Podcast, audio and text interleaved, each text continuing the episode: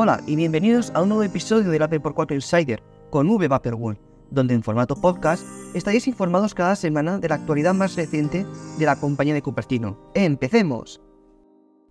Después de las primeras semanas del Insider, donde lo más relevante fue la Keynote Wanderlust, los lanzamientos de software y el viaje de Tim a España, ahora ya serían más de noticias que hayan salido en la semana del 2 al 8 de octubre. La primera noticia es que el primer Apple Watch Series 0 ha entrado a la lista de obsoletos de Apple. Fue el primer modelo y producto revolucionario de la era Tim Cook del año 2015. En aquel entonces, todos los fans de Apple queríamos un, que Apple lanzara un reloj. A consecuencia de esto, ya no se podrá reparar ni tener ningún tipo de servicio a este gran producto en ningún Apple Store o Apple Premium Reseller. Yo tuve la oportunidad de tenerlo en mi muñeca durante muchos años, hasta que adquirí el Series 4 que llevo actualmente y aún sigue funcionando aquel reloj en uno de mis familiares. Recordar que su última gran actualización del Apple Watch Series 0 fue el WatchOS 5, que ya han pasado ya 5 años respecto a su última gran actualización. La siguiente noticia es que Apple TV Plus lanzará este mes de octubre, en concreto el día 11 de octubre, un documental sobre la llegada del exjugador del Fútbol Club Barcelona y del Paris Saint-Germain, Leo Messi, a la Liga MLS y en concreto al Inter de Miami, que además está patrocinado por Apple. Y este documental se llama Messi llega a Estados Unidos. Si eres fan de uno de los mejores jugadores del mundo y fan de Apple, no te lo puedes perder.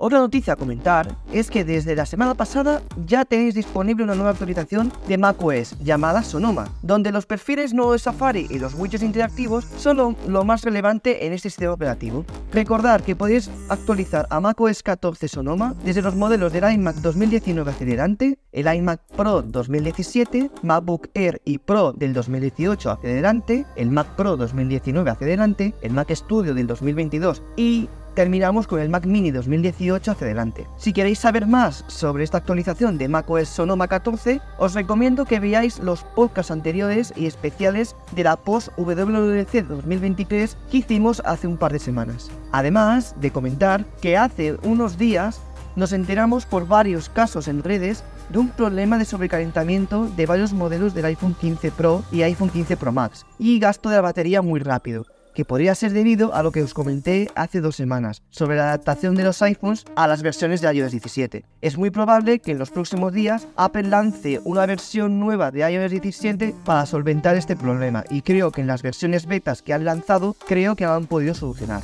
Y acabamos con la última noticia que se rumorea. Ya sabéis que yo no soy mucho de rumores, pero me ha sorprendido mucho esta noticia. Es que Apple podría estar pensando en adquirir los derechos de la Fórmula 1 para transmitirlo en Apple TV Plus, como hace con la MLS en los Estados Unidos. En caso de que al final se hiciera, solo se podría ver en Apple TV Plus en los Estados Unidos, ya que por temas de contrato en otras cadenas de alrededor del mundo aún no se podría hacer. Recordar que solo es solo un rumor, pero los que sois fans de la Fórmula 1 como yo, estaréis contentos seguros si además sois admiradores de Apple. Y con ello damos fin a este episodio del Insider, repasando la actualidad de la compañía de la manzana. Recordad que seguiréis informados de todo lo que ocurra con la empresa de Cupertino en el podcast de Apple por 4 y en sus redes sociales, además de mis redes de V World. Esto es Apple por 4 Insider con V World. Soy Víctor Barbero y este podcast es editado por Cristian García. Os espero la semana que viene con muchas más noticias. Muchas gracias por escogernos y nos vemos muy pronto.